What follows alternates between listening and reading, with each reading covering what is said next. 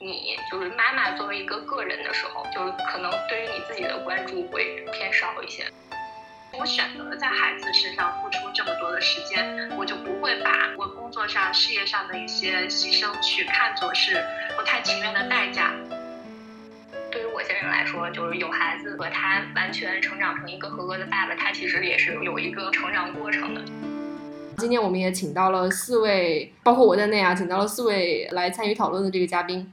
先介绍一下书同行吧。书同行是二零二零年的时候从线上发起的。啊，之前是基于我们是一个国际组织，然后在国内是办了一些线上的活动，所以师徒同行这个品牌就从二零二零年我们做这种海外的性别平等实践的分享，然后一直沿用到现在。然后目前我们对自己的这个定位呢，是希望能够帮扶青年女性，尤其是女大学生和刚步入职场的这一群这个群体，帮助他们去在职场中做一些准备，或者是形成一些女性共同体的联盟，去互相帮互相帮助。呃，其实核心理念呢就是女性互助。当然，这这其中啊也有一些比较职场的问题。然后我们也开了播客，去聊一聊各种各样样的职业，什么样的职业日常是什么样的。呃，然后我们也像类似于这样三胎的这种讨论，然后后面我们也可能可能也会有一些跟导师相关的一对一的这种活动或者是服务，所以也也欢迎大家去关注我们的这个微博和微信哈。然后那我们今天就开始进入讨论，然后我把这个交给伍思乐，然后也是我的合伙人，然后他来介绍一下今天的这个聊天的背景。对，最近吧，大家那个都知道，这不管是攀枝花呀，还是很多一些视线开始来。尝试用各种手段来，就是类似于提高大家这种生育意愿嘛。所以当时一开始思泽跟我说，我们想聊聊三胎补贴，我说挺好的。我们才把这个八月十六号才把这个招募给发出去，然后十七号的时候发现这个人口有计划生育法的这修正法案就已经出了，对吧？就是。完全在法律层面就明确一对夫妻可以生三个子女，而且取消了这个社会抚养费，就是别说生三个，就是你生四个甚至以上都可以不再受罚。那基本上可以算是这个计划生育政策基本上就不计划了，对吧？大家就生吧。然后就有一种大家可以看得到，这国家对这个大家呃非常希望大家能多生一点孩子，希望大家都有一点这种就是生育意愿嘛。可是我觉得国家再迫切，可能我们还是想说，更多的去看看我们每一个个体，大家在这个生育的这件事情上，大家的其实一些的经验啊，或者是呃担忧啊，或者是困扰，其实不管政策怎么样，它最后面还是落在我们每一个个体的身上。所以今天我们其实也不想说讨论特别多的政策层面的一些原因。其实不管是在北欧啊，政策可能算是做的比较好的一些国家，大家也都知。道这些他们的这些政策是怎么去呃促进生育的，然后我们也可以看到很多反例，比方说韩国或者是日本，那他们这种是怎么样在这种男权社会下，不管做什么政策，好像可能都没有什么。卵用，然后呃，大家的生育意愿仍然很不高，就是正面跟反例，我们其实都看的很多，然后我们也知道国家的这个意愿，但是最后最后我们还是要回到自己的身上。其实讨论政策不如讨论一下我们自己的生活吧，所以这是我们今天想聊的一个背景跟契机。那我们今天主要是呃四位嘉宾，首先是这个李自泽同学。要么自责同学直接做一下自我介绍。行，好，好，好，我就直接做一下自我介绍。我刚刚除了说我是书同学发起人之外，其实我之前有三年多就是在国际组织里面做跟性别相关的倡导和这个青年女性领导力培养的工作。然后呃，因为对这个领域确实是很有感情，而且也觉得这是一个很值得做、很有意义的事情，所以现在我也是在把数字同行往前推。但是同时呢，我自己也是对影响力投资以及战略慈善非常感兴趣，所以最近也在一家公益组织在做这个影响力投资和战略呃战略慈善的这个实践。我这个人呢，就是一个 就是行动力比较强的人，然后也喜欢想很多，所以。在育儿或者是在生娃这个方面，就是跟女性相关的政策这个方面，我平常还是比较关注的。然后也非常关注，就是这些政策对于个人的影响有多大。所以我是非常想听听大家，就是对于这个三胎开放之后，呃，个体的影响，以及目前国家出台的这些配套政策对于大家有多大的这个刺激力。所以我很简单的一个初心，然后就跟那个吴思乐一起办了这个活动。好，就就说这么多吧。啊，是。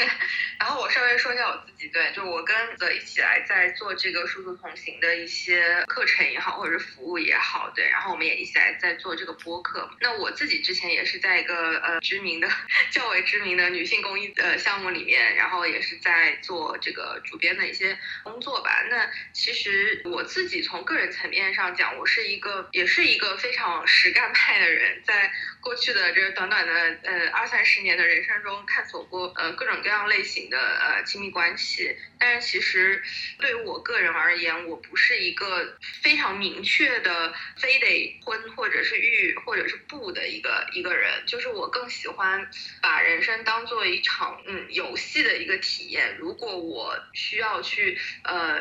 婚育的话，一定是我觉得这个事情对我来说，我个人。很想去体验的一个事儿，它可能跟呃，比方说外在的呃一些政策呀，或者是一些呃法律，可能并没有那种特别强的相关。但是我也非常关注说，那其他的女性她们的这个经验是怎么样的，然后她们的人生有可能会在这个呃婚育的过程中会遇到一些什么样的困境吧。对，然后下面那要么我们请早同学来介绍一下，因为我我跟自责我们俩目前都是未婚未育的状态，所以我们特别的希望后面的我们这两位嘉宾能呃已育人士能跟我们聊聊他们的经验。早，那要不然你先介绍一下自己。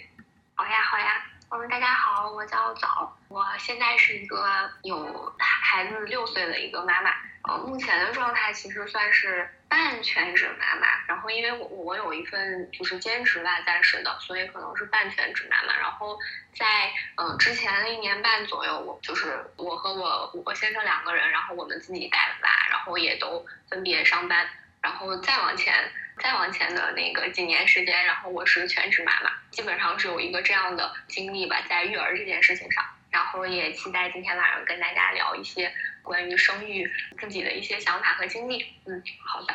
嗯，好，谢谢早。嗯，最后这位嘉宾燕燕同学，她非常她非常酷，她是一位女权主义者，平同时她还有两个孩子，有一个男孩和一个女孩。所以其实我一直都非常好奇燕燕的这个呃育儿的这经历，很想知道就是一个人养两个孩子，而且。有又有男孩又有女孩，他的这个具体的育儿的经验是怎么样的？那燕燕跟大家打个招呼吧。嗯，Hello，大家好，我是燕燕。哎，我觉得我的声音一出来，可能就会让大家是不是有点小失望？因为刚刚这个伍斯特说我特别的酷，但是我的声音是不是应该硬朗一点啊？呃，我直接就进入到呃由自我介绍直接就进入到我们的第一个问题吧，就是现在自己的一个状态是吧？我现在状态就是，我是一个八零后，八二年的，我是八二年的，然后算是刚刚开始计划生育，我们国家刚开始计划生育的时候吧，所以我是一个独生子女。然后我现在目前呢是自己一个人抚养两个小孩，而且我两个小孩子的，呃，他们是不同的姓姓氏，呃，也就是说我有过两次婚姻，但是都离婚了。呃，然后第一次婚姻是在呃我女儿一岁一岁半的时候吧，啊，然后我离了第一次婚，呃，也是由于这个对方的出轨，啊，然后第二次的婚姻其实跟第一次婚姻很像，也是，呃，也是在。孩子一岁左右的时候啊离婚的，但是第二次是不是出轨我没有搞清楚，因为经过第一次之后我就觉得不重要了，离就离吧。然后所以第二次究竟是什么原因，我直到现在也没有去没有那个意愿去想把它弄个水落石出吧。呃，然后呢，我就呃从第二次婚姻结束之后，我就一直是，其实从第一次婚姻结束之后，我就一直是自己一个人带孩子，因为第二段婚姻是两地，而且婚姻存续的时间也很短。啊，而且基本上我们当时就是没有怎么太多的时间在一起，所以其实从我女儿大女儿现在是十四岁了嘛，呃，从我女儿出生以后，我基本上一直就是一个人在带孩子，然后有了我儿子，我儿子今年九岁，他们两个差五岁半，啊，基本上就是我一个人在北京带孩子，然后一边读书一边带孩子，然后后来就是一边工作一边带孩子，嗯，而且呃，就是抚养费方面也基本上都是。我读书的时候是我的母母亲娘家在承担，然后我工作以后也是我自己在在负担，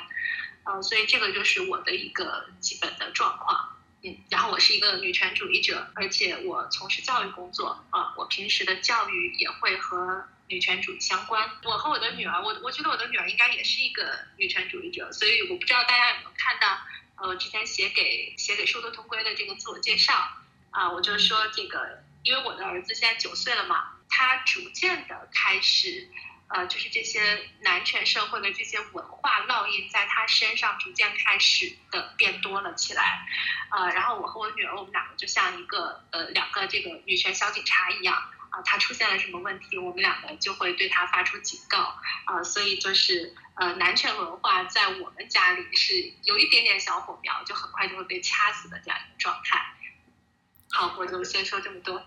谢谢燕燕，真太厉害了！我觉得，如果是呃，刚刚分享了你现在这个就是目前的一个状态嘛，那我要不然就接着你的这个话，然后来说说我自己的状态。就是为什么我自己说我是一个对这个婚育都是持一个这种仍然很观望的一个态度。其实刚才我们在闲聊的时候，我也有说到嘛，就是因为可能我自己是一个特别敏感型体质的人，就睡眠质量非常不好，然后养了朋友的猫之后，发现不行，这个猫。半夜会把我吵醒，我就立马意识到我可能不适合养孩子。我很怕，比方说半夜孩子把我吵醒了，然后我就，呃，完全没有办法睡觉。然后，呃。而且呢，我自己一直都，我一直都觉得，呃，除了这个睡觉这件事情，还有另外一件事情很，我很害怕，就是我很怕万一我生一个儿子怎么办？所以这个也是我特别呃好奇，就是燕燕平时在育儿的时候会呃遇到一些情况。我我经常我会想说，如果万一我生一个儿子。我作为一个女权主义者，我没有把我没有办法把他教育成一个女权主义者，我没有办法跟这个男权社会相抗衡，该怎么办？然后我经常会觉得，那既然如此，不如干脆我就不生了吧，这样的话就能把这个概率缩到最小。对，所以这其实是我目前两大我觉得我特别不愿意生育的主要的原因。对，那要么早，就是你之前为什么会想着进入婚姻，或者是想着要生育呢？嗯，就生育其实对我们来说是一个，就是它自然而然发生的事情。其实当时之前也没有准备好，真的，它它就是自然的发生了，然后也来到了你的身边。但是可能之前我们其实也并并没有完全预想过，呃，他来了之后会怎么样，然后以及可能做好相应的准备。所以就是孩子到来以后，可能对我的生活其实有。就是有有比较多的改变，然后，但是我就刚才听了燕燕就是自我介绍，我又觉得，相对于他来说，我们现在我们现在的生活其实是一个 normal 的一个 一个模式，但是对他来说，就在我看来，其实是一个地狱模式。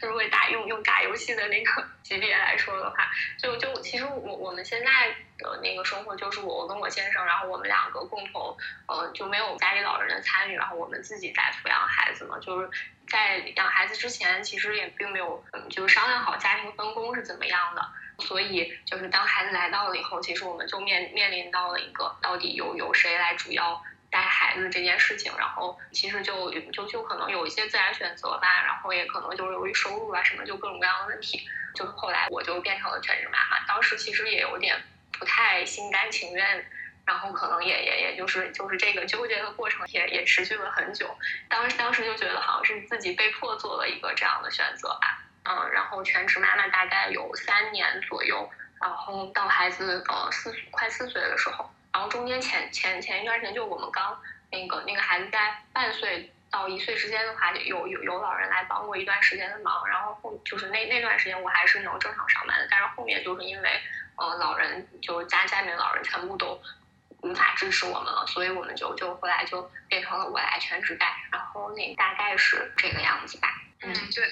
那我觉得其实你这个还真挺常见的，我感觉好像现在在微博上面有的时候我会看到大家在讨论这个自己的这个婚育的状况，也是说可能之前跟伴侣并没有太去交流清楚，并没有商量特别好，然后孩子就来了，来了之后可能就只能基于当时的情况去做一些这种看上去可能比较理性的这种经济理性的一些决策，但可能。这些决策就会导致，比方说女生的这个事业可能要暂时的停顿下来，然后呃，可能网上也会有很多的这些一些比较负面的一些呃这种状态吧。那可能就很多女生发现，哎呀，我回不去了之类的，然后大家就会觉得说，那我们的这个经验教训就是一定要在呃婚前跟自己的伴侣考虑呃讨论清楚。所以这个我就挺想问问自责，就是你们就是你目前是一个呃有稳定的伴侣关系，那你跟你的伴侣目前是怎么考虑这个事儿的？你跟他聊过吗？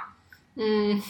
其实我刚刚其实一直在想啊，就是我之前其实跟我斯乐挺像的，呃，也是对婚姻和生育挺也不能说排斥，反正就是挺持这种比较中立的态度的。然后之前我也挺就挺挺明目张胆的说，生孩子这个事情不是不能考虑，但是一定要想明白为什么要生孩子。但是就是其实更常见的现象就跟枣儿一样。更常见的现象可能就是，呃，我我找到了爱情，我有有了婚姻，然后生育这件事情就自然而然发生了。但是我现在自己的状态就是，我进入了一个比较稳定的感情生活之后，对于我之前的那些想法，其实有一点有一些些的改变。呃，我之前是觉得好像就是自己的伴侣好像理所应当的，就他就会理所应当的认为自己会在家务啊，或者在家庭生活或者在育儿方面不会承担太多的责任。当然，这也是当然有可能也是现在目前中国的大大多数的现状啊。但是，就是我现在的这个伴侣其实还挺好的，就是在家承担家务以及在呃有可能会育儿，因为我们俩现在养猫，就是在这个方面的话，他主要他他还挺能承担一些他呃力所能及的事情，所以这个其实有一定程度上缓解了我的焦虑，就是在婚姻和和育儿这个事情上。所以目前我我之前也也做过一些功课啊，就比如说。准备就是呃，成为母亲意味着什么？就是养小孩意味着什么？还去读了很多的这个方面别人的别人的经验，也去问了很多人，也看了一些书。然后现在对于我的感官就是，我觉得这件事情没有，我对这件事情没有那么的怀疑。然后其实我们没有太聊过，就是这个事情，呃，以后要怎么分工，以后要怎么做，或者是双方家庭要如何参与进来，没有太多的聊。但是我还挺好奇的，就是其他人是怎么过渡到这个阶段的。所以目前我我的状态是，就是还是在观望，还是在跟别人各种各样的取经，然后去试图理解。和更深入的为自己的决策做一些准备吧，所以这是我目前的一些想法。对，所以如果是这样的话，其实真的我非常好奇，就是大概这个养娃的一个这种日常的 routine 是怎么样的？因为感觉很多这些在大城市，大家会最近都在感慨说，哎呀，很多这些受了高等教育的一些女性，然后在一线城市呃工作，但是会为了带娃的这个事情，可能会放弃自己的这个工作。那很多时候我也观察到说，确实是因因为，呃，可能很多这些在大城市工作的女性，她们都是这国内别的一些城市或者是地区，呃，考大学到了一线城市，然后留下来。那她们的很多的父母，或者是她们丈夫的很多父母双亲，其实是在客观上很难去支持他们的这个育儿的。啊，然后可能这个公共的这些设施上面也没有办法给到他们很多的帮助，所以我们其实对于我们这种未婚未育的人来说，真的非常好奇，就是日常一个娃他会把你的时间怎么样的就是消耗殆尽，让你没有办法就是很好的工作。所以两位两位嘉宾可以就 自由发挥一下，对，然后包括我觉得。对，我觉得其实可以分享一些比较日常的，或者是比较细节的事情，或者让你觉得很累的事情，就是在带娃这个事情上，呃，就是他给你的生活带来了怎样具体的改变？早早先来吧，早早应该是不是还是萌新呢？就是新手妈妈是吗？啊，没有，我我我基本上我这样吧，我我是一个一位模式，然后我我先分享一下，我家娃已经五岁半了。然后，所以他现在，对他现在在，对对，现在在幼儿园，就幼儿园的阶段，我觉得对我来说就轻松了很多。然后，嗯，我就主要分享一下，在全职当妈妈，也就是他到一到呃将近一岁到三岁多那个时段吧。就我我大概总结了一下，我觉得就是当时的时候应该会分成三块事情。首先就是照顾，照顾的话，其实主要指的就是生活方面的生活呀、起居这些，然后还有陪伴。陪伴，我觉得可能更更偏重的是精神层面的那种陪伴。然后还有就是家务，这个家务的话，就可能就本身就那个。因为你全职在家，可能你就会自然而然的承担一些就是家家庭的公共家务，然后照顾这块的话，就比如说什么日常的吃喝拉撒，还有哄睡觉。哄睡觉这件事情，真的我觉得是每一个呃那个新手妈妈可能都要经历的一个难题。呃，因为因为你可能你的日常基本上很长时间都要去陪伴他，所以他他的睡觉对于来说对你来说是一个稍微就喘能能够有一些喘息的时间时机，然后所以可能比较规律的一个睡眠，对我们对我们自己来说的话，就妈妈来说的话，可能也比较重要吧。然后还有就是睡觉同时对孩子的发育也非常的好会有帮助，所以就是有一个规律的睡眠。然后就是对对孩子和妈妈来说都非常的 有益处，所以当时我我当时对睡眠这个事情也很在意，所以可能他当时会也变成我一个会让我觉得很累以及很呃那个就是放精力会比较多的事情。但是但我知道有可能这个呃在意这件事情是就是他他其实有的时候有的时候会对你来说是一个消耗，所以这块其实就是生活起居和照顾。然后我当时觉得在这块比较累的事情是睡觉，然后再加上身心陪伴这块的话，其实就其实更多的是。偏重精神层面的，就是一方面你想要让他，呃，成长成一个按按照你可能想象中的那个样子去长大的一个孩子，所以可能比如说看书呀，然后还有就是日常跟他的沟通交流，然后呃给予他足够的安全感，还有就是可能在你的日常生活中能够给予他更丰富的一些，就是更丰富的经历，然后比如说带他出去玩啊，然后还有就是可可能陪他聊天，然后跟他交流。这件事情对我来说，就是陪伴这件事情，其实也会花费一些心思。就是他，就是你可能需要，呃，去去设计，或者是去，就是让让让他变得更好玩一点。然后这个事情，我觉得是属于陪伴的事情。然后还有家务的话，就比较那个，可能大家也都比较容易理解，就是像什么洗衣服，然后打扫卫生，还有做饭这些。哦，嗯，还有对对孩对孩子来，就是对全职的妈妈来说，孩孩子吃的好这件事情可能也比较重要，所以可能也要在做饭方面花比较多的心思，然后去让他呃营养全面，然后又好吃啊，然后然后如果孩子觉得不好好吃饭的时候，你可能要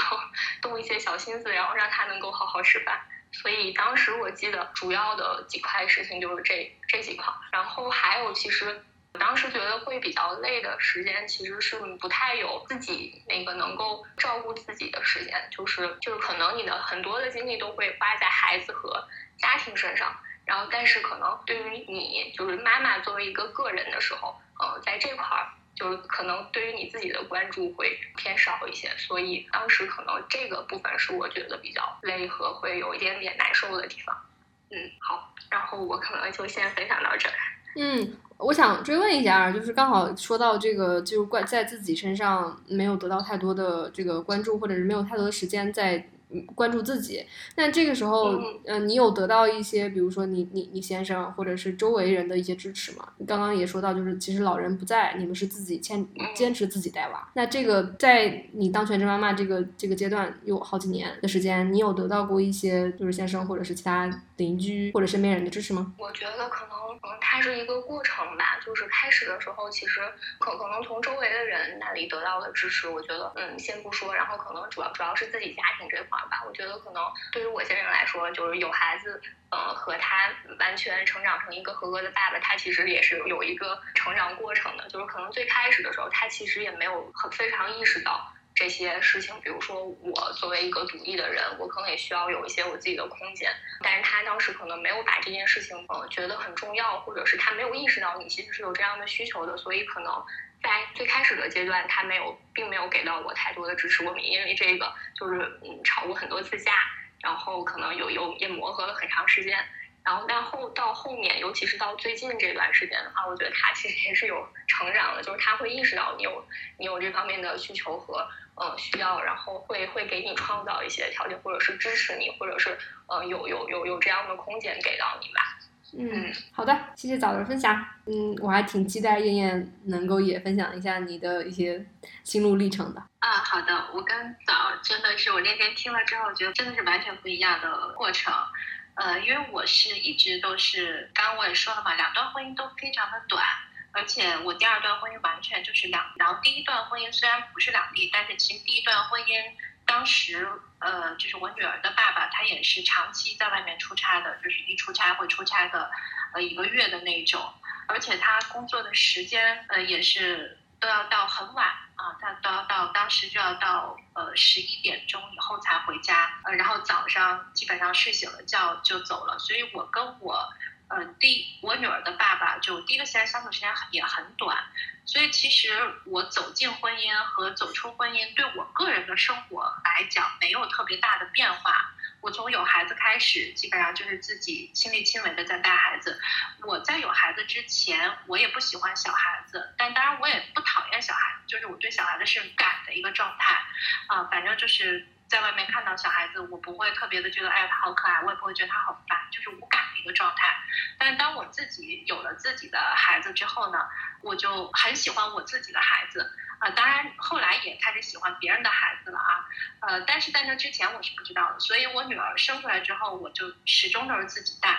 嗯，那我相对好一点的是，就是家里边虽然不能老人不能亲自帮我带，但是他们。呃，可以帮我就是请这个阿姨保姆，所以当时是有呃阿姨在帮我做家务的，就是我们家一直我是不我是完全不做家务的，呃，直到现在也是，啊，就是我家的家务一直是由阿姨做的，但是孩子是我一个人亲自带的，就是包括给孩子做饭呐、冲奶呀，当时这些喂养啊，包括晚上孩子跟我睡啊，这些都是我一个人带的，但我就是孩子以外的这些家务。我就不会去做，嗯，所以我是我其实是有感受到很强烈的就是这种母职惩罚的，而且我觉得为为什么？你看我们的那个问卷里面统计嘛，也是呃关注这个问题女孩子是比较多的，就是为什么生育啊这些问题最后都是女孩子在关注，那么对于男性来说啊，好像这个事情就是跟他们不能说完全没有影响，但是对他们的呃生活也好，工作也好，影响没有那么大的，没有那么的大。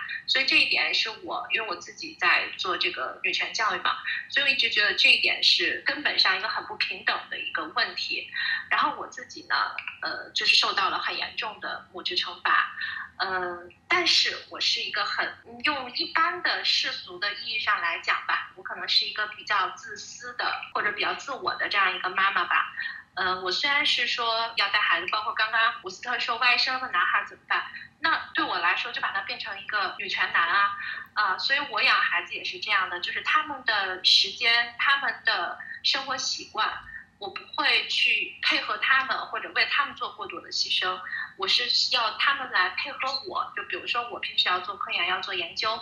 呃，那我需要一个很安静的环境。他们就要为我创造这种很安静的环境，可能就是有的有有的妈妈或者是会觉得说这个不现实啊，但是我我个人是那种意志比较强大的，就是我我从小就是周围的人是没有办法影响我改变我的，所以我就要你们一定要这样的，就当当你坚持的时候，呃，孩子是可以做到的。然后我们家的日常就是，我们家是客厅没有沙发，没有电视。然后整个一个客厅就是呃四张桌子，一张餐桌，然后三张书桌，这个书桌都是非常大的那种，就是普通意义上的那种六人座的那种餐桌，然后三呃三个三个这种六人餐桌，我把它当成书桌拼在一起，像一个品字的那个形状把它们拼在一起，然后我们三个人就每个人一个桌子。然后回到家里之后，我们就要学习。就只要我坐在桌子前面，我要开始做做我的事情啦，我备课啊，做科研啊什么的。然后他们两个就要坐到他们的桌子前面去学习。或者如果你不学习，你作业做完了，那你你如果要娱乐的话，你你肯定要就要到其他的房间去娱乐。总之你不能来打扰我、干扰我。但是尽管如此，呃，我觉得我个人的事业的发展肯定还是受到了影响，因为人的精力是有限的。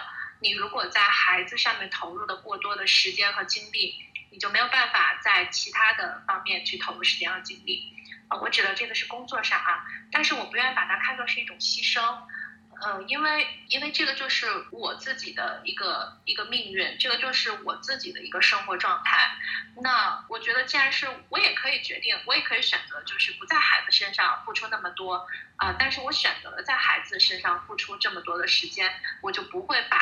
呃，我我工作上、事业上的一些牺牲，去看作是呃这种不太情愿的代价啊，因为我不是一个这样说软弱，我也觉得不是特别的好吧，但反正差差不多就是这个意思吧。我一直是一个比较有强力意志的这么一个人，然后我孩子呢，我是比较关注他们教育的，呃，我不会在乎他们吃的是不是特别的营养，反正我要是没有时间的时候，我就叫他们自己去煮方便面。嗯，然后不会觉得自责，就是我不会觉得我给孩子一天吃两顿方便面，我就是一个坏妈妈。嗯，我不会这么去想。但是教育我会很在意，因为我本身自己也是做教育的，我会亲自去给他们上课啊。比如说这个，呃，我给他们教的这个文学课，都是我亲自去给他们上的，而且这个是长期在上的。呃，我从我女儿开始就给我女儿上课，然后包括。从现在我儿子又又在给我儿子上课，所以我是很愿意把时间和精力花到教育上的。但是在生活上，我就不会苛责自己，而且我一定会去给自己留出做自己喜欢做的事情的时间的。那如果说呃孩子现在他们都上学了，白天有时间。像我喜欢的是烘焙，然后我每周就会去给自己留一天的时间去烘焙，或者是逛一逛博物馆、展览这样的，这个都是我喜欢的。然后小的时候，就是孩子们不能够就是出去，就是孩子小的时候，我不能够往外跑的时候，我就给自己找一些在家里面喜欢做的事。你比如说写写写写字呀，呃，总之就是你在家里也能做好多事情嘛。啊，看看电影啊这些。我的朋友就是经常说，我觉得我我其实觉得我很贪心啊，我就是孩子，我也要把他们教好，然后我自己的生活，我也要让他过得很好的这样这样一个人，我就觉得真的特别厉害。而且其实我一直都很好奇，就是当一个人拉扯两个孩子的时候，就是你会有那种觉得很累，然后很想商量，或者是很想有人不会。不会，我呃，对我刚刚这个忘记说了，就是我因为我一直一个人带孩子，所以我效率很高。呃，我觉得有两个孩，呃，就两个人一起带孩子的，肯定会就什么事情不是，就包括之前网上很火的说，爸爸是猪队友嘛。嗯。啊，就是我我就是从来没有过队友，然后所以我做任何事情，而且我这个人即使是是讲真的啊，我觉得即使是有队友，我可能也不一定会那么尊重队友的 想法。所以我觉得没有队友对我来说还是挺舒适的。然后我对孩子所有的决定效率非常高，基本上就是呃我我决定的事情我就会让他们我们就去做了。哎，所以我觉得反而不累。如果我是一个很怕啰嗦的人，如果你让我跟呃就一件事情，然后反复的去去商量啊，去探讨，我可能反而会觉得呃是一件很麻烦的事情，因为我我这个人。你们可能也听得出来，感觉得出来，我还挺自负的啊，就是觉得自己的决定应该都是比较正确的，所以可能有人我不太愿意会，我也不会愿意跟他去商量。嗯，就总之好处就是效率很高了啊，就自己的决定。了解。那呃，那下面这个我觉得可能这个问题它就不太适合燕燕回答，当然你也可以尝试回答一下，就是。不管是现在这些这些国家的这种什么三胎政策开放呀，或者是一些鼓励策、这些这些这些呃配套的这些政策，那在现在这个情况下，你们还愿意再生一个孩子吗？这个我因为可能嗯啊，你说对这个我稍微补充一下，就是最近在嗯在看这个各方面的政策，然后刚好就就就非常巧合的，我就看到了那个学前教育。然后学前教育目前我去看到的这些，就是教育部啊，包括国务院发的这一些配套的这个文件啊，其实我能看出来，就是国家在开放，就是提高生育率这个事情上的决心其实非常大。就是除了有这种三胎这个纳入人口政策之外。包括在呃民政在教育这个口上也开放了很多，比如说在学前教育这块儿，呃专注来说，就是呃目前有这个呃教育部有这个制作第五期的这个学前教育的这个计划规划，然后这个呢其实就是配合最近的三胎三胎政策开放，其中有一些非常细节的，也非常。咋说呢？我觉得比较贴心的一些一些点啊，就是说，呃，现在的幼儿园一定要以要以这种游戏为主，拒绝小学化。就是说，在小呃在幼儿园里面就不能学小学的内容。然后这个呃，比如说这个小孩儿呃，幼儿园的这个学生放学一般都比较早，然后都比较都需要家长来接。那这个时候其实如果是父母自己带的话，那父母可能就要早点下班，或者是呃灵活工作，或者是就牺牲自己的工作时间来去接小孩儿。那现在就呃国家又倡导说，就把这个呃幼儿园的放学时间跟父母的下班时间匹匹配，就是说方便父母去呃接小孩儿。然后包括这个去呃不再让幼儿园的小孩儿去学这个小学的内容，也是缓解父母的焦虑。包括最近这个风生水起的这个双减政策啊，就是把校外机校外培训机构打趴了一批，也是希望就是能在金钱上或者是在家长的这个心理上，去减轻育儿的这种焦虑，然后从而去刺激这个生育率。但是我不知道这个政策其实对于各位来说，就是这是不是真的有这样的正向影响？所以这个我还挺想听听枣儿和燕燕来分享的。包括伍思乐啊，你对这个政策是怎么看？呃，先听两位嘉宾的分享吧。对，就是其实说白了，就是呃，当我们一个女性自己作为一个生育主体，我们想生与不想生，我们到底考虑的是什么？就是有可能，比方说国家很多这些政策，就像一些很。边边角角零敲碎打，呃，隔靴搔痒的这种感觉，对，所以就想听听大家自己的考量到底是什么。还是找到先来吧，这个教育的问题，呃，看看想我也想听听现在幼儿园的还在上幼儿园的妈妈，会不会因为这些国家的政策的变化，然后对自己的教育计划有什么样的？一个调整，嗯，我其实觉得可能不太会有特别大的改变吧。就是首先就是比如说攀枝花出的那个呃生活补贴的这样的政策，我其实觉得，嗯，就是这样的补贴其实是就是是是我我觉得是我们最能够去应付的部分。其实就本身本身在育儿这件事情上面，就是可能他就是在在在小的时候的这些生活上的花费，其实是反而是家长最能够去解决的部分。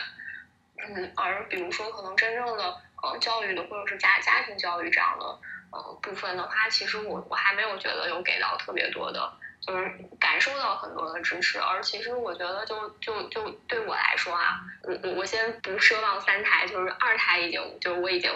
往 往而退步了，就是我我也不打算要二胎，因为我觉得对我来说可能最大的阻力其实是呃个人精力的一个投入吧，就是因为呃带孩就是养孩子这件事情对于我们两个来说，就它它它最大的阻碍因素其实是我们投就是放在孩子身上的精力这件事情，嗯，我觉得现在有有一个，然后现在这样的精力平衡对我来说可能刚刚就是刚刚达到一个平衡，就我我也很就是很认同燕燕说的，就是不管。呃，孩子是什么样？其实母亲本身的需求，你你本身的需求其实应该是，呃，就是跟孩子的需求，我觉得是应该是要平衡的。就可能最开始的时候，我我在呃就有孩子的那个阶段，我其实没有呃特别明显的意识到这一点。但是其实我现在也在慢慢的意识到这一点，就是你本身自己的需求，呃，也也也会需要去满足或者考虑到，甚至说反而你自己本身的需求满足了之后，你才能够有足够的能量去呃给到你的孩子和和家庭。这个我觉得现在我我我们也是正在想，就是慢慢的呃意识到这样的需要有这样的意识的转变和状态转变，我觉得好像也刚好呃能够平衡下来。但是可能再来一个孩子对我来说，他可能又需要很多的呃就又需要一些那个平衡或者是精力的投入。但是我其实也有很多呃自己想做的事情，然后所以可能反而在这个部分是我觉得嗯第二个孩子对我来说可能会比较阻阻碍大的地方。但是可能现在看起来没有很多的政策，或者是呃，就是社会上的一些更多的支持，呃，在这个部分。然后还有就是教育这块的话，其实就可能每每每一个家庭，或者是每一个家庭对于自己的孩子，他可能都有一些教育的期待和一些计划。但是他他跟学校的教育，我觉得还是就是它它相辅相成嘛。但是家庭教育其实更重要，所以。对我来说的话，即使可能教育政策上面有一些改变，但它对我们家庭本身的这样就是需要去做的一些事情来说，变化或者是触动不是会不会特别的大。就我现在现在想的话，哎所以其实这个问题我还挺想问问燕燕的，因为燕燕的大女儿是一个非常厉害的学霸，据我所知。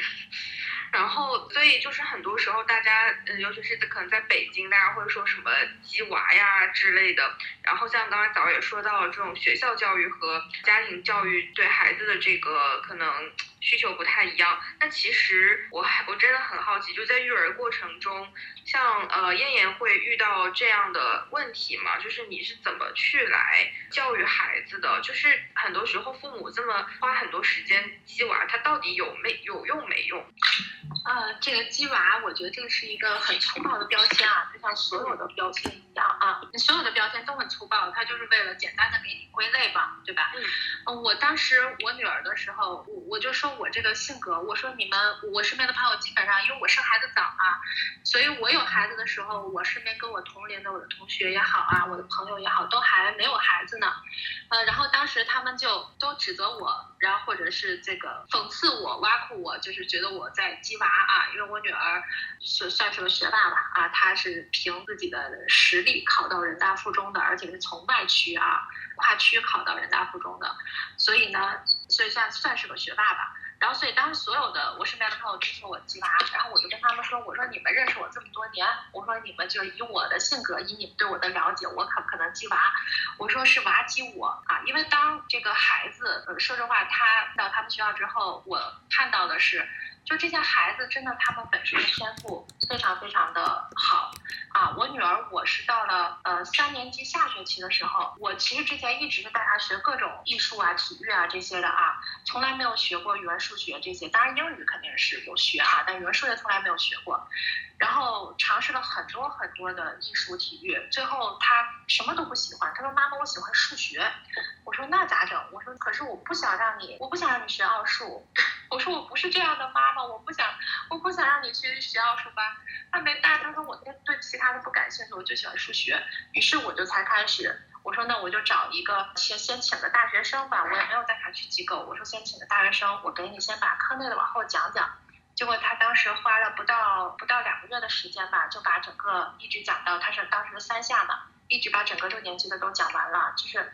呃，学得很快。然后包括平时带他在外面学习的时候，所有的老师给他的一个一个一个评价就是就是很聪明，学得很快，教他教的特别顺畅。所以其实像这些孩子吧，他天生就确实这个是有是有他这个天生的因素的。所以我觉得鸡娃所谓的鸡娃，你准确的说应该是说孩子他并不是。有这样的天赋，但是你还硬要去让他让他去呃给他去学那么多东西，学那么多或者说不适合他学的东西啊。你比如说我儿子，当然现在他们两个都在家里啊，我觉得我这么说可能不太好，但是为了我们的直播，我也都拼了啊。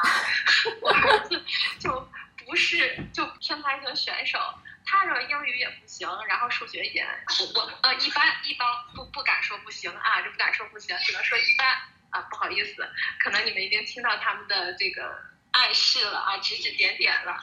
对，这是一，但是我儿子有他的优点，他他语文很好，然后喜欢学历史，所以我就会在文学上面、历史上面给他，刚好这个也是我自己的擅长的领域，所以我就会在文学啊、历史方面多去陪伴他，多去教育他。那我女儿的话是擅长理科，呃，我就不行，所以我就带我女儿上课外班。到课外找老师比较多，嗯，所以我是觉得就是孩子吧，真的是你一定要一定要就是找到他喜欢的，就是不要去就是盲目的就是觉得好像说大家都这样，然后我们也这样就安全。然后说回到这个国家的这个政策的调整，其实我我个人觉得对于我其实是没有什么影响的，因为我一直对孩子要怎么教育、走什么方向是有非常明确的一个呃认知的。所以基本上，这个他有这个政策之前，我我我该不急我也还是不急。他没有了这个政策，呃，他出了这个政策之后，我该急我也还是急。就是说，需要我指的这个急打个引号啊，就是说需要我去给孩子呃培养的地方，我也还是会去培养；需要我去给他加强，请老师加强的地方，我也还是会去加强。所以就是说回到究竟什么是可以看得出来，就做了很多的力，包括攀枝花这个这个钱，我看咱们的调查问卷里面说，呃，有人觉得说。说它杯水车薪，其实从我个人来看，攀枝花，当然我不知道我们网上的这个关于这个城市是几线城市的这个认定是否科学啊？我就是百度了一下嘛，百度说攀枝花是五线城市啊。但如果要是有攀枝花的听众，我无意伤害伤害你们的这个这个这个情感啊。但是就是总之就是百度上这么说可能不科学吧，可能是四线或者三线吧。但是我个人觉得，按照就是它的这个城市的水平。当然，我也不太了解啊，他们具体的收入水平是什么样的。就我个人的感觉吧，每个月能给出五百块钱，那一年就是给出六千块钱。我个人觉得这个力度其实不小了，不能把它。当然，你可能拿到一线城市去比，你会觉得这是杯水车薪啊。但我觉得不能说成，在攀枝花来讲，不能说成是杯水车薪，说成杯水车薪有一点点，呃，太这个何不食用糜了。但是呢，我个人还是觉得不大会能够触发大家去生三胎，因为刚刚我看那个咱们的这个听众的留言聊天里边有说到关于女性的生育会有哪些伤害啊，就是最后这个生育一定是会落到女性的身上的。那像我的父母那一辈，家里面都是五个孩子、六个孩子、七个孩子。或者八九个，这个都是很很常见的一个现象，嗯，但是我们现在已经不可能回到过去的那样一个状态了。首先，你要现在的呃，我们现在的这个工作强度和我们的这个生活习惯，已经没有办法支撑我们的身体去投入到这么多场生育当中去了。呃，我现在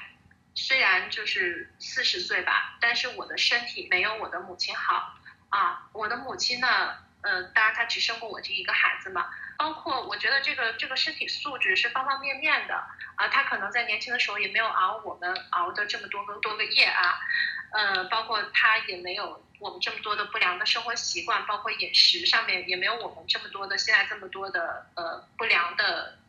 食物啊，所以说人的这个身体状态已经完全不能跟过去相提并论了。还有就是我想到的是，我父母那一代，他们是在什么样的环境当中成长起来的？我听到我母亲说，她的童年最多的就是因为她是老大，最多的就是她怎么带弟弟妹妹，然后她怎么呃，她的和她的弟弟妹妹怎么因为父母生气很忙很累管不过来孩子，然后会打骂他们。那么我小的时候也也也受到过，就是。来自于我母亲他们的暴力嘛。后来我了解到，在他的小时候，他的家庭当中，这种施加给子女的暴力就非常的多。所以今天的今天的社会，我们已经很难再去这样去养育孩子了。你说你让你的姐姐去带弟弟，或者让哥哥去带妹妹，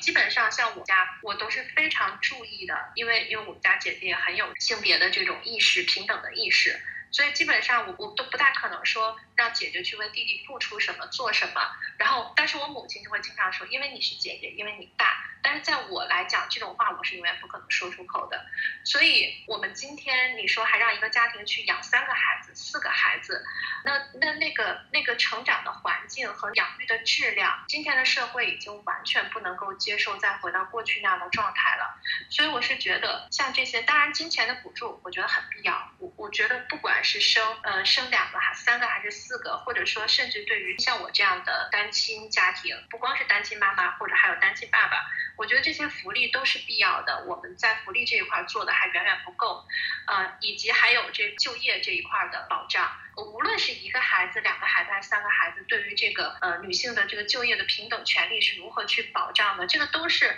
跟孩子的数量都是没有关系的。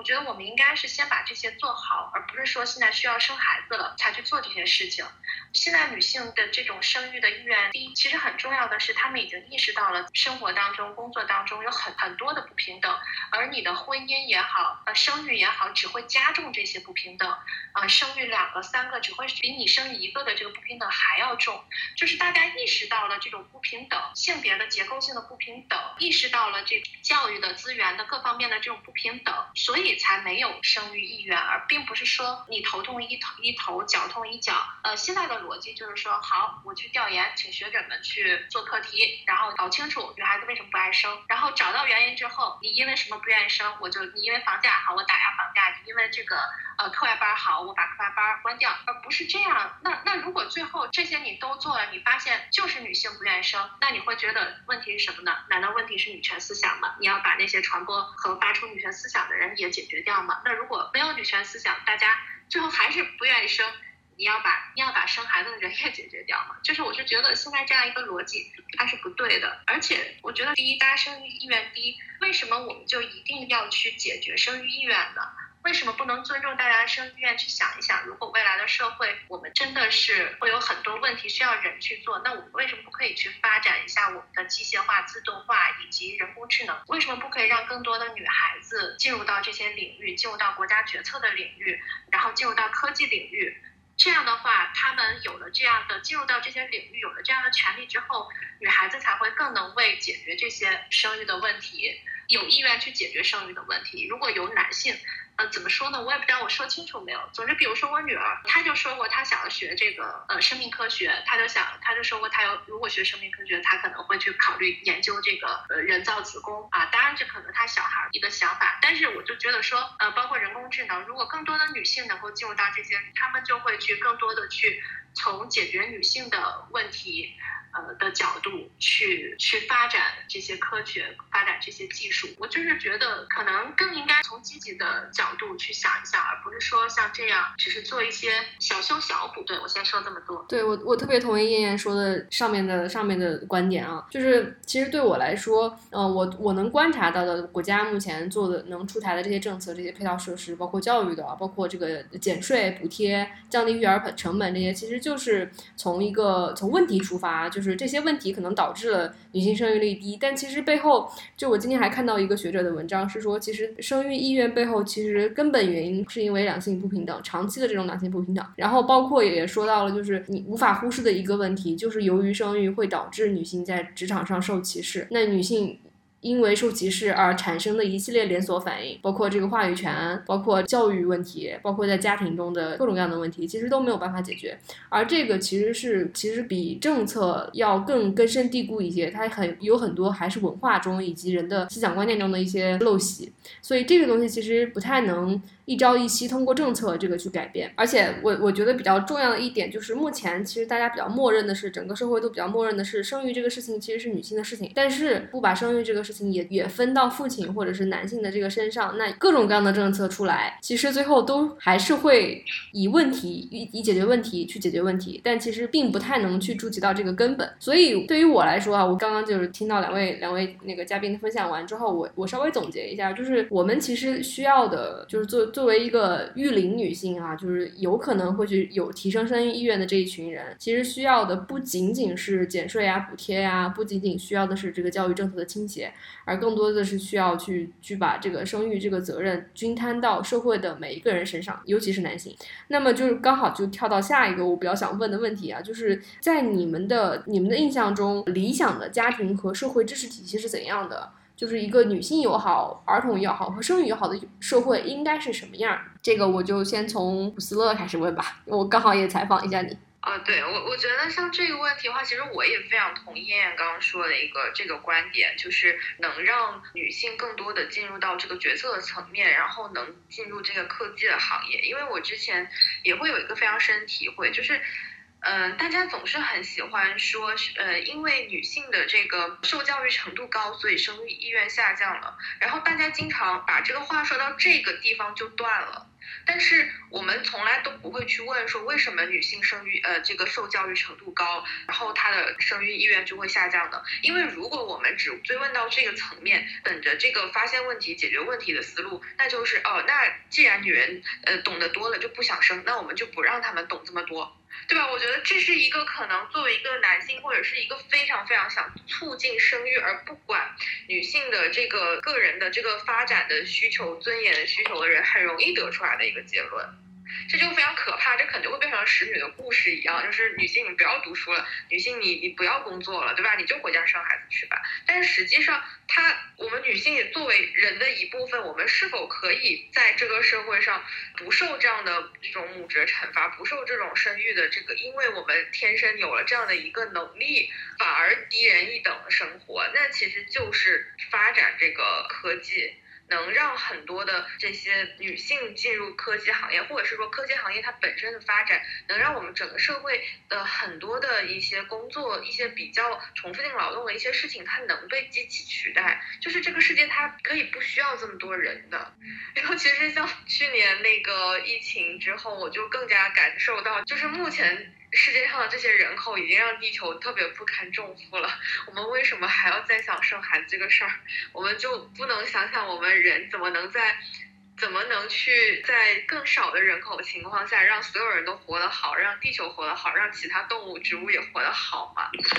所以，所以可能对于我而言，我的理想的一个社会就是女性都可以充分的去发展自我，能去学所有他们想学的东西，然后不受任何的因为基于性别的这样的一个歧视，能去跟男性一样有平等的机会去做任何他们想做的事情。然后，基本上如果在生育带孩子这件事情上，男性也可以呃承担进来，并且。可能从我个人而言，我一直都认为，其实男性比女性更适合带孩子，因为男性力气更大一点，普遍意义上来说。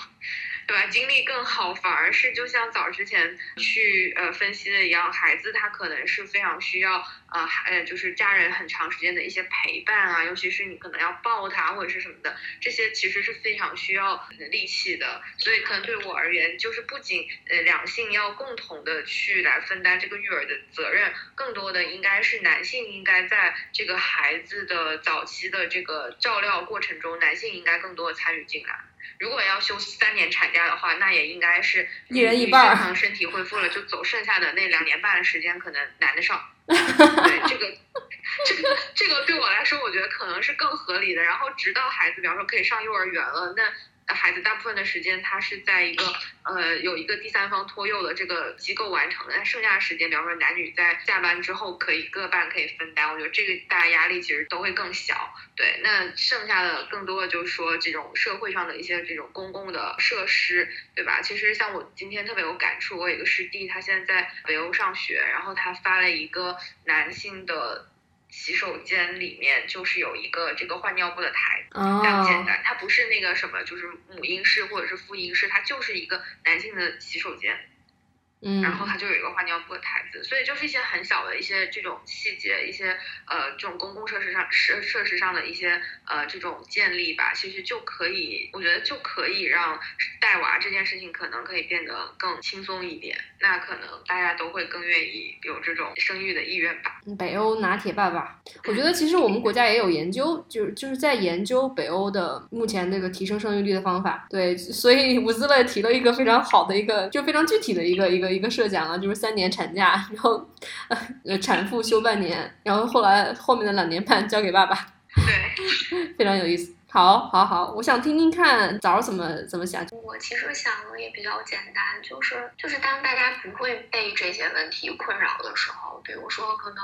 是生娃这件事情，当它这个概念不再存在的时候，然后也不会被催婚，不会被催生，每一个人其实都非常能够接受自己。包括每就是每一个女性也是，就是大家都非常的就像，我就在想象一个场面，就是大家都是就昂首挺胸的走在大街上，不会因为有有一些性别的标签或者是那样的标签，然后标志或者是被评价的时候，然后都能够比较各得其所的时候，我觉得对我来说是一个比较理想的一个社社会吧，因为就是。就是大家都是一样的，就是每一个人可能在不管面对什么问题的时候，所所受到的对待，或者是就是都是一样的，不会被区分对待。嗯，好的，谢谢枣。那燕燕呢？啊，我我首先啊，我不相信人类可以进入所谓的理想社会啊。我觉得人类社会一定是矛盾呐、问题啊不断出现的。但是至少在我的有生之年，如果说我希望看到什么，那当然就是父权制被彻底的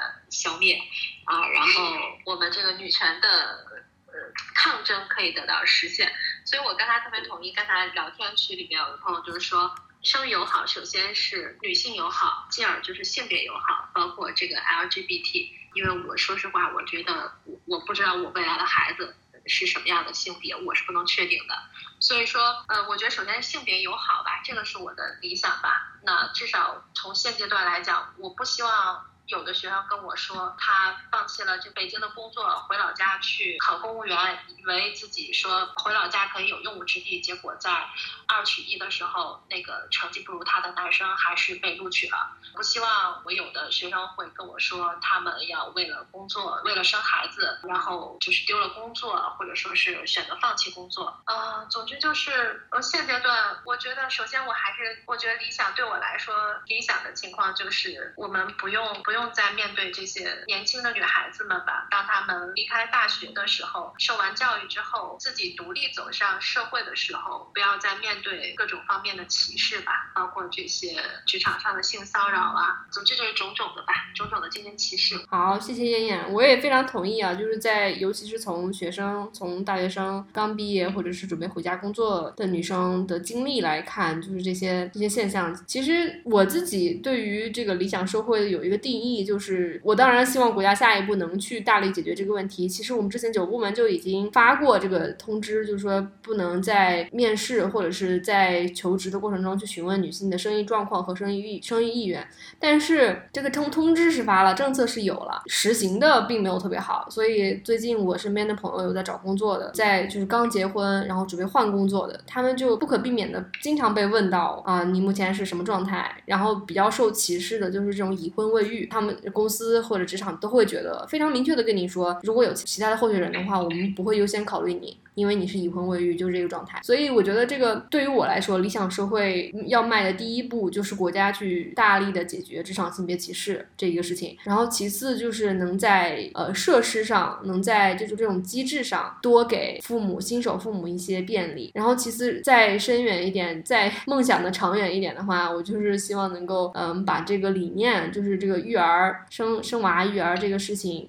其实需要全社会所有的性别都一起来参与这个理念普及到大家的心里，而不是认为这个事情只是女人的，只是女只是女性的这个工作。所以对于我来说，从短期、中期、长期 来看的话，我希望这这几件事情能够落实，然后在我觉得这些对我的生意意愿其实是有很大的正正向影响的。好，行，那我们今天差不多，我们跟嘉宾就聊到这里。